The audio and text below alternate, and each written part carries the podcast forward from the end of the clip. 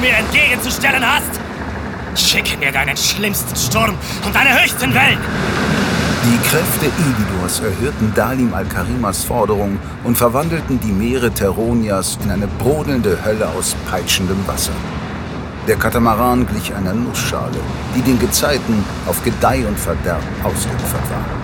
Drulgura allein wusste, wie es der Wüstensohn schaffte, sich über Wasser zu halten. Keine noch so hohe Welle, kein Erzittern des Himmels, das in zuckenden Blitzen aus der alles vereinnahmenden Schwärze jagte, konnte ihn von seinem Vorhaben abbringen. Mich bekommt ihr nicht klein, ihr verfluchten Elidors! Und wenn ich den Rest der Strecke schwimmen muss, ihr abtrünnigen Bastarde werdet mich nicht aufhalten! Niemand wird mich aufhalten! Eine Weile konnte er sich am Stand der Sonne orientieren, doch dann brach aus dem Nichts die Nacht hinein. Vereinzelte Sterne zeigten sich am wolkenverhangenen Firmament. Aber die Konstellationen stimmten nicht. Also verließ sich Dalim al-Karima auf sein Bauchgefühl. Eine innere Stimme schien ihm den Weg zu weisen. Oder waren es die Ahnengeister der Ney? Er setzte die Segel in Richtung Sturm. Im Auge des Gezeitenorkans musste sich die Insel vor ihm verstecken. Er steuerte direkt hinein und sie würde sich ihm offenbaren. Er zwang sie dazu. Er hatte das Steuer fest vertreut, um den Kurs zu halten. Mit purer Muskelkraft richtete er das Dreiecksegel immer wieder so aus, dass der Wind den Katamaran nach vorne peitschte. Die Böen waren nunmehr so stark, dass er mehrere Meter über die Wassermassen sprang. Doch dann schlug etwas hart gegen die Bordwand und warf den Wüstengänger zu Boden. Etwas klatschte gegen die dünne Schiffswand. Immer und immer wieder. Welche Grausamkeiten habt ihr euch noch für mich ausgedacht? Ein Schlag traf ihn hart. Doch diesmal war er vorbereitet. In einer ruckartigen Bewegung fuhr er herum und bekam seinen unsichtbaren Angreifer zu fassen. Oder zumindest einen Teil davon. Er legte den Arm um etwas Langes, Fleischiges. Ein einziger zuckender Muskel, besetzt mit Noppen, groß wie ein Raubtiermaul, die sich schmerzvoll an seinem Arm festsaugten. Es kam ihm vor, als würde die Berührung seiner Haut in ein Säurebad tauchen. Und was bist du für eine abartige Kreatur aus dem Abgrund? Der Wüstengänger versuchte, sich mit aller Gewalt aus der tödlichen Umarmung zu befreien. Doch es kamen weitere zuckende Arme aus dem Wasser und tasteten sich am Boot entlang, auf der Suche nach ihm. Einer erwischte ihn am Bein und verätzte ihm die Haut. Mit letzter Kraft schaffte es Dalim, sich nach dem Krummsäbel zu strecken. Ohne zu zögern, jagte er die Klinge in das Fleisch. Aus dem Wasser drang ein ohrenbetäubend schriller Laut. Der Griff um seinen Arm lockerte sich. Dalim setzte sofort nach, jagte die Klingenspitze in das Ding, das sich um seinen Unterschenkel schlang.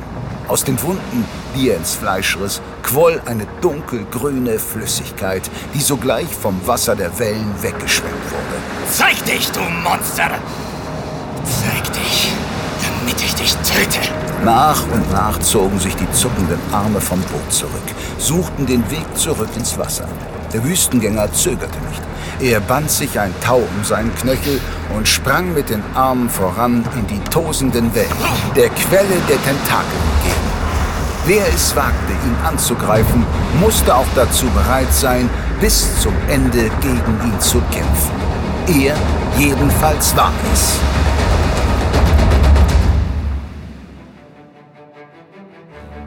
Teronia braucht einen neuen König.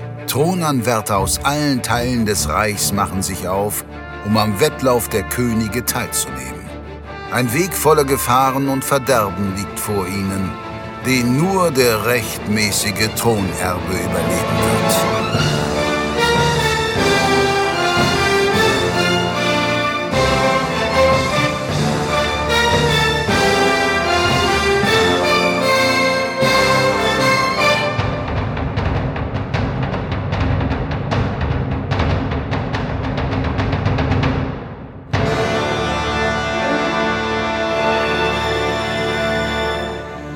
Folge 9.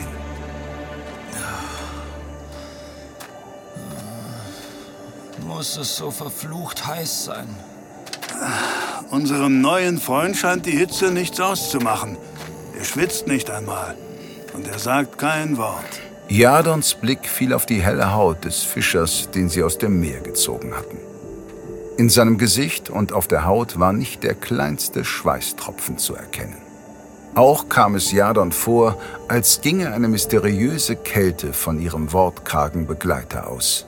Noch immer konnten sie sich keinen Reim darauf machen, wie er dieses Unwetter auf hoher See überlebt haben konnte. Die Hitze ist wirklich unerträglich. Genieße es, Hufschmied. Ein Gefühl sagt mir, dass es damit bald vorbei sein wird. Ah, seht nur die aufziehenden Wolken. Was mir aber mehr zu schaffen macht als die Hitze, ist der Hunger. Mein Magen hängt bis zum Boden. Es ist genug Nahrung da. Wir ernähren uns von den Gräsern und Pflanzen, die überall wachsen. Ah, sehe ich aus wie ein gardisches Weiderind? Übt euch in Geduld. Ich werde euch zeigen, wie man bei uns fischt. Glaub mir, das musst du mir wahrlich nicht beibringen. Ich, ich verstehe es immer noch nicht so ganz. Was genau hat mich hierher geführt? Hast du solch ein schlechtes Gedächtnis? Schon das knochenbleiche Schiff vergessen, das uns getragen hat?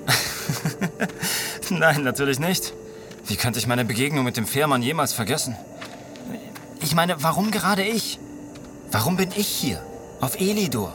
Ah, weil ich klug genug war, auf die Gesandten Theronias zu hören, die mich geschickt haben, um dir den Weg zu weisen. Das Gleichgewicht muss wiederhergestellt werden. Und leider wird diese Aufgabe dir zuteil. Ich wünschte ja auch, ich hätte mehr Zeit, um dich auf deine Aufgabe vorzubereiten. Aber die bleibt uns nicht. Also müssen wir beide das Beste daraus machen. Ich habe es dir noch nicht gesagt, aber ich bin dir zum Dank verpflichtet. Ohne dich hätte ich weder den Angriff dieser Schattenbestie überlebt, noch den Handstreich der nähischen Soldaten. Ich habe da ein untrügliches Gefühl, dass du noch die eine und andere Gelegenheit erhalten wirst, um dich bei mir zu revanchieren. Aber eins verstehe ich nicht. Der Kampf an der Küste, als ich dachte, sie würden mich in Stücke zersäbeln, da, da habe ich etwas gespürt, das... Das war die alte Magie, die du gespürt hast.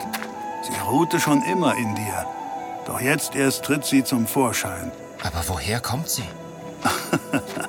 das wissen Drolgura und ihre Göttinnen allein. Manche von uns sind mit ihr gesegnet, manche nicht. Du, mein junger Hufschmied, bist es. Sei dankbar für diese Gabe und lerne sie zu nutzen. Jadon stellte die Antwort des Blutritters nicht zufrieden. Er spürte, dass mehr als ein Zufall dahinter steckte. Alles hatte etwas zu bedeuten. Daran glaubte er fest, und die letzten Ereignisse lehrten ihn, dass dieser Glaube der Wirklichkeit entsprach. Es ging alles so schnell in letzter Zeit. Eben war ich noch ein einfacher Hufschmied. Dann kam das Wasser über das Tal. Die Schatten sind aus dem Wald gebrochen. Werde ich Kassierer jemals wiedersehen? Das steht und fällt mit dem Ausgang dieses Wettkampfes. Es gibt Kräfte, die zählen auf dich. Ich zähle auf dich. Sonst hätte ich dieses verfluchte Eiland niemals freiwillig an deiner Seite betreten. Ich verstehe, was du meinst. Es ist wirklich eigenartig. Wie eine fremde Welt, die ihre eigenen Regeln befolgt. Es ist eine fremde Welt. Ich meine, sieh dich nur um. Diese riesigen Muscheln, die aus dem Sand ragen, die Bäume. Von einer Form und Höhe, wie ich sie noch nie gesehen habe. Aber da ist doch etwas anderes. Ich, ich habe das Gefühl, als hätte alles an diesem Ort Augen. Als würden wir auf Schritt und Tritt beobachtet. Das wird bestimmt nicht nur ein Gefühl sein. Sag, du merkwürdiges Geschöpf dieser Insel, wo bringst du uns hin? Auf einem sicheren Weg zu eurem Ziel. Hunger. Ich bin hungrig. Oh, hört doch nur. Unser aus dem Wasser gekrochene Fischer hat seine Stimme wiedergefunden. Aber er hat recht. Wir könnten wahrlich etwas zu essen vertragen. Wir müssen dort runter. Dort, wo die Oase angrenzt. Aber wir müssen vorsichtig sein. Es ist eine gefährliche Gegend hier. Wir Shani machen einen großen Bogen um sie. Warum gehen wir nicht um sie herum? Das könnten wir tun. Aber Wir würden kostbare Zeit verlieren, richtig? Zeit kann hier so kostbar sein wie das Leben selbst. Halt! Bewegt euch nicht! Seht doch nur! Jadons Blick folgte der ausgestreckten Hand des Blutritters.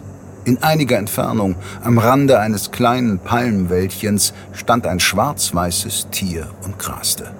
Was ist das? Ein Sumpftapodo. Sehr scheu und harmlos. Ah, das interessiert mich nicht. Was mich interessiert ist, kann man es essen? Wir. Wir essen nichts Lebendiges. Seid unbesorgt. Ich werde es vorher töten. Wo gehst du hin? Wohin wohl? Ich gehe jagen. Wenn es nur halb so köstlich schmeckt, wie es aussieht, steht uns ein Festmahl bevor. Wartet hier.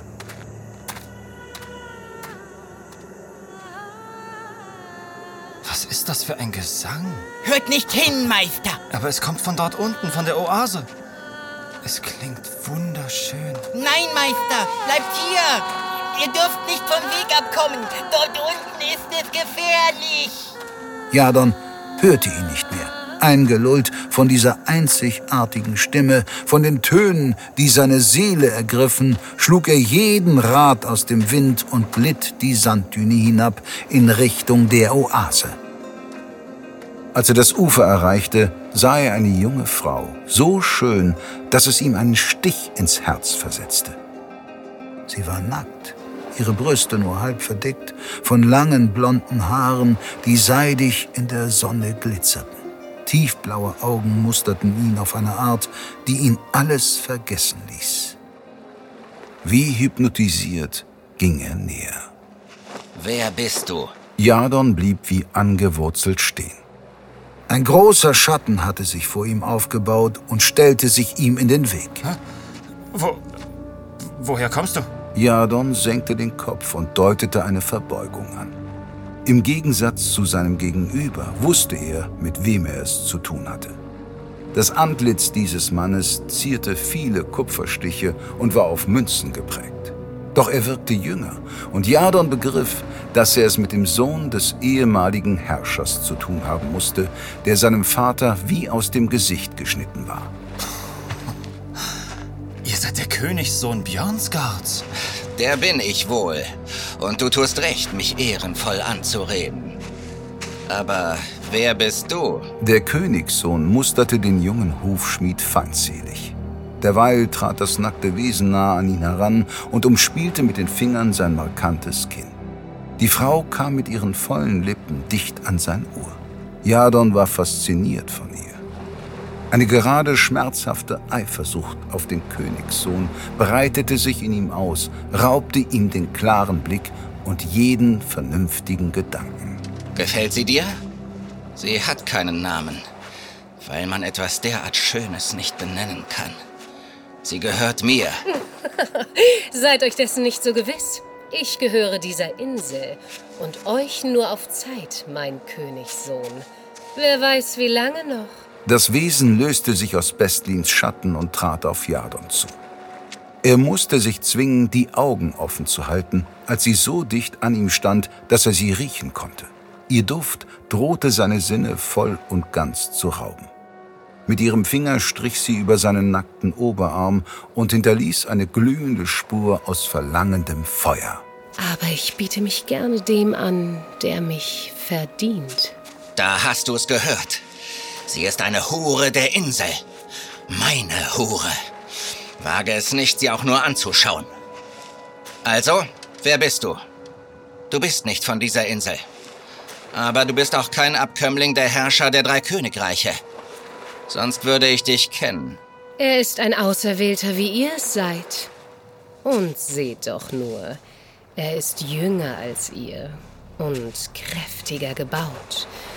Vielleicht würdiger als ihr, meine Liebe zu verdienen. Liebe? Oder meinen Körper. Ist es wahr, was sie sagt? Bist du ein Auserwählter? Ich habe Gerüchte gehört. Sie sind wahr.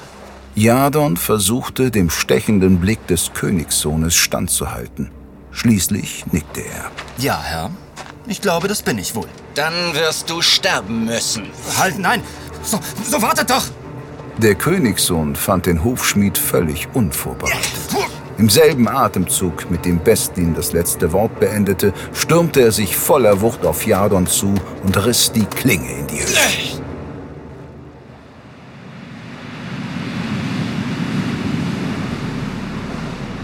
Gezeichnet vom ungleichen Kampf schoss der Wüstengänger aus den Fluten empor und kämpfte sich zurück auf den Katamaran.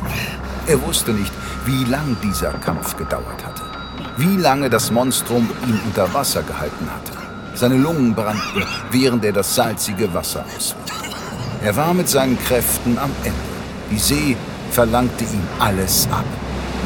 Nur der eiserne Wille hielt ihn noch aufrecht auf seinem kleinen Boot. Und tatsächlich, als der Sturm am stärksten tobte und Dalim al-Karima die Bewusstlosigkeit drohte, weil ihn eine hohe Welle gegen den Mast stieß, wurde es um ihn ruhiger. Mehr noch, ein neuer Tag brach an. Obwohl gerade erst die Sonne untergegangen war, zumindest empfand Dalim es so. Unmöglich. Und doch traute er seinen Augen nicht, als er am Horizont der ruhiger werdenden See etwas erkannte, das er die ganze Zeit über erhofft, aber nicht mehr daran geglaubt hatte. Eine Insel. Ist das euer Ernst, ihr Verfluchten? Macht ihr es mir wahrlich so leicht? wartet, wartet. Ich werde euch zeigen, mit wem ihr es zu tun habt. Dalim al-Karima legte das Segel in die Brise und hielt frontal auf die Insel zu. Getragen vom böigen Wind schoss das Doppelrumpfboot wie ein Pfeil über die spitzen Wellenkämme. Es dauerte nicht lange, da schoben sich die Bugspitzen des schnittigen Katamarans tief in den schneeweißen Sand. Dalim al-Karima, der Sohn der Wüste, Herrscher der Nei, hatte Elidor erreicht.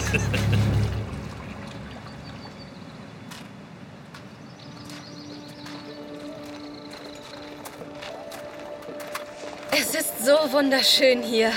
Einen ganzen Tagesmarsch hatte die Königstochter von Stromlingen mit ihrem Gefolge zurückgelegt und Ilidor von einer Seite kennengelernt, die in keiner Fantasie schöner hätte beschrieben werden können. Sie durchstreiften eine Region aus schneeweißem Sand und hohen Palmen, die hoch über ihnen in den Himmel ragten.